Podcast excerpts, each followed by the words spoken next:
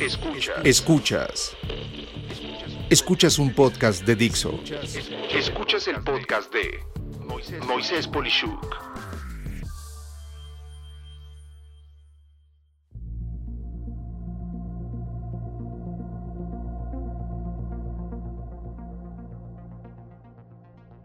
La creación de un negocio propio en el nuevo normal. Una de las escenas que más recuerdo de la serie de Harry Potter es la del ave fénix. Sí, esa ave fantasiosa, semejante a un águila, que según los antiguos era única en su especie porque moría desintegrándose, quemándose y renacía de sus propias cenizas. Y en este 2020 muchos negocios han desaparecido, como el Fénix. Y mi pregunta es, ¿cuántos de estos negocios podrán renacer? y en concreto, ¿qué necesitarán para lograrlo? Yo espero que la mayoría pueda hacerlo y, que puedan mejorar su actividad, que puedan evitar los vicios ocultos y con ello en mente puedan ser mejores, ganar más utilidades y aportar soluciones y productos de gran valor para la sociedad. Con esto en mente, pensé los siguientes puntos que espero puedan ayudarte a lograr ese objetivo mismos que pueden servir para tu negocio actual, aclarando que tu negocio no tiene que haber desaparecido para lograrle hacer buenas mejoras. A manera de lista, entonces, comento 10 puntos que yo considero los claves para arrancar. 1. Procura que la inversión pueda ser de tus ahorros personales. Si no es así, no abuses de tu gente cercana o divide sus aportaciones en varias personas para poder pagarle a todos un poquito a la vez. Si piensas en crédito, debe de ser a una tasa de interés muy manejable. El peor caso siempre es tu tarjeta de crédito. 2. Divide el presupuesto familiar del presupuesto del negocio. No mezcles nunca uno con otro y el presupuesto familiar es sagrado. No se le toma nada a cuenta. 3. Todo debe de centrarse en un servicio increíble al cliente. Todo no hay segundas oportunidades para dar primeras impresiones. 4. Trata de que en lo posible tu negocio pueda operar desde tu hogar. Te va a ahorrar muchísimo dinero. 5. Antes de hacer nada, valida si cumples en tu personalidad e ideas con estos 10 puntos que te voy a comentar. 5.1. No te espantan los cambios, al contrario, los ves como un reto a vencer. 5.2. Resistes todas las críticas de personas cercanas a ti que te dicen las mil formas en las que vas a fracasar. 5.3. Tienes oídos grandes para escuchar críticas que en sí son mejoras a los procesos del negocio. 5.4. Aguantas el riesgo. En cualquier época, un negocio implica riesgos. No lo olvides.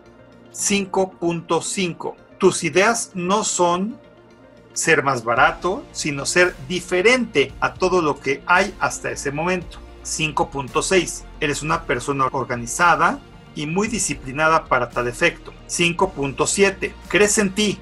No necesitas que la gente te aplauda. 5.8. Estás consciente de que el tiempo que le deberás de dedicar es el que tenga que ser. No hay horarios, pues. 5.9. Delegas lo necesario por ahorro de costos o eficiencia operativa, no porque no te guste hacerlo.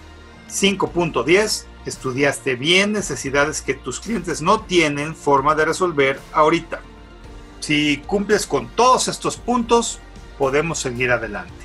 6. Estudiaste muy bien tu posible competencia antes de iniciar y respondiste con certeza que lo que tú haces en tiempo, dinero, entrega, disponibilidad y demás puntos se diferencia por completo de lo que se ofrece hasta ese momento. Debes de asegurar que lo que haces 100% no es idéntico a lo que otros ofrecen.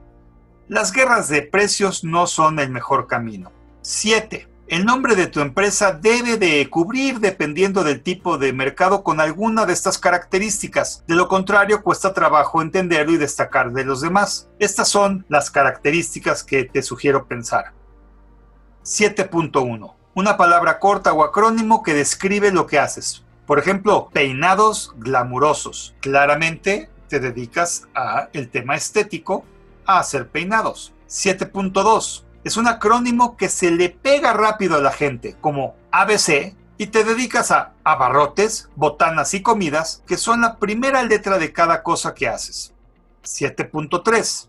Cuando el lugar donde está el negocio debe de ser exaltado. Por ejemplo, Paseos Chapultepec indica qué haces y dónde lo haces. 8.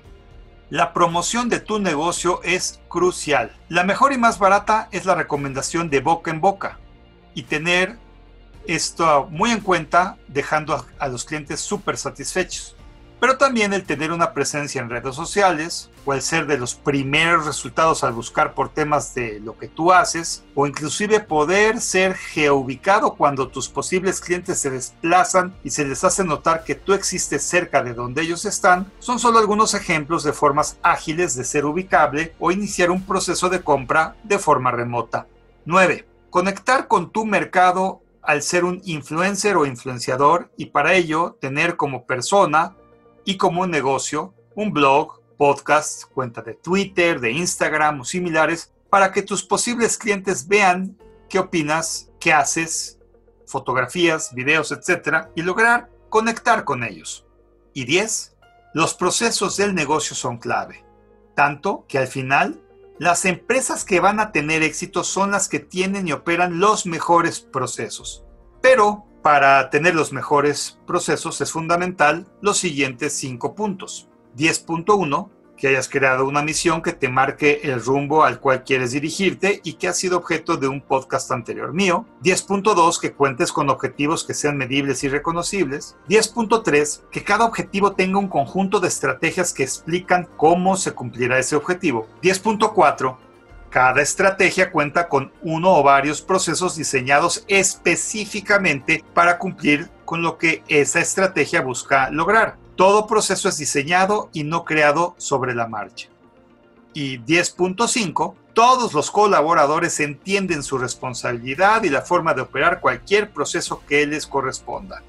Bueno, pues estos 10 puntos son el inicio de una buena práctica empresarial y por supuesto hay muchos otros temas de relevancia a considerar. Sin embargo, todo lo aquí mencionado va primero y claro, si puedo ayudarte, puedes buscarme como arroba mpolishuk en Twitter o en este que es mi podcast o mi blog en mpolishuk.blog y con gusto vemos si hay algo concreto adicional a reflexionar.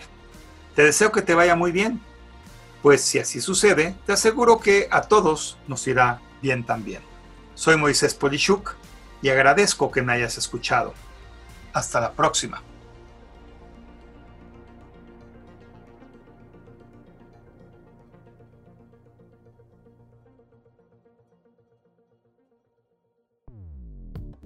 Dixo presentó el podcast de Moisés Polishuk. La producción de este podcast corrió a cargo de Verónica Hernández. Coordinación de producción, Verónica Hernández. Dirección General, Dani Sadia. Voz y contenido, Moisés Polishuk.